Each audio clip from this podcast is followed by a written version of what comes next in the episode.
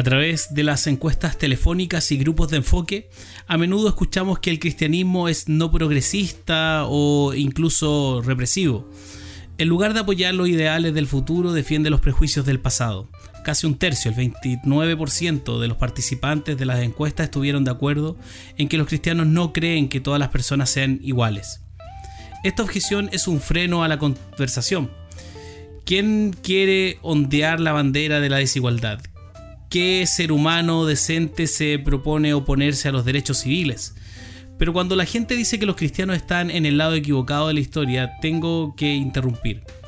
Estos acusadores están en el lado equivocado de los hechos. La igualdad de todos los seres humanos es una idea bíblica que ha tenido un impacto poderoso más allá de los muros de la iglesia. Ha afectado a sociedades de todo el mundo y ha sido adoptado incluso por nuestros oponentes más acérrimos.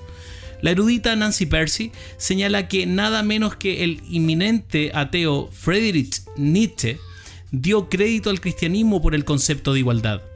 En La voluntad de poder, él escribió, otro concepto cristiano ha penetrado aún más profundamente en el tejido de la modernidad, el concepto de la igualdad de las almas ante Dios. Este concepto proporciona el prototipo de todas las teorías de la igualdad de derechos. Percy cita al postmodernista Richard Rorty como otro ateo radical que admite esto. Él dice, la idea de los derechos humanos universales fue un concepto completamente nuevo en la historia, que descansa sobre la enseñanza bíblica de que todos los seres humanos son creados a imagen de Dios. Rorty admite que los ateos como él no tienen base para los derechos humanos dentro de su propia cosmovisión. Se llama a sí mismo un ateo libertino, porque es plenamente consciente de que está tomando prestada la idea de los derechos y la dignidad humana de la herencia cristiana. Ya sea que otros lo reconozcan o no, esta creencia cristiana básica ha impulsado la lucha por la igualdad de derechos a lo largo de la historia.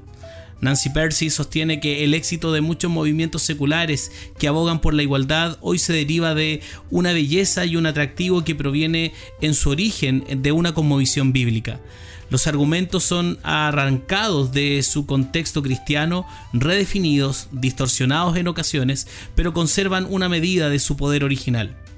La única razón para la que los movimientos por la igualdad estén avanzando hoy en día es que toman prestadas sus mejores líneas del cristianismo.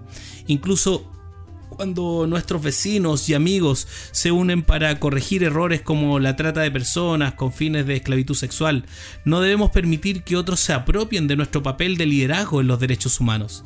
Hemos estado a la vanguardia desde batallas por la igualdad racial, legal, social, económica, educativa y de género a lo largo de la historia y en todas las sociedades. Tanto el Antiguo como el Nuevo Testamento ponen en práctica estos supuestos al afirmar la igualdad de manera práctica.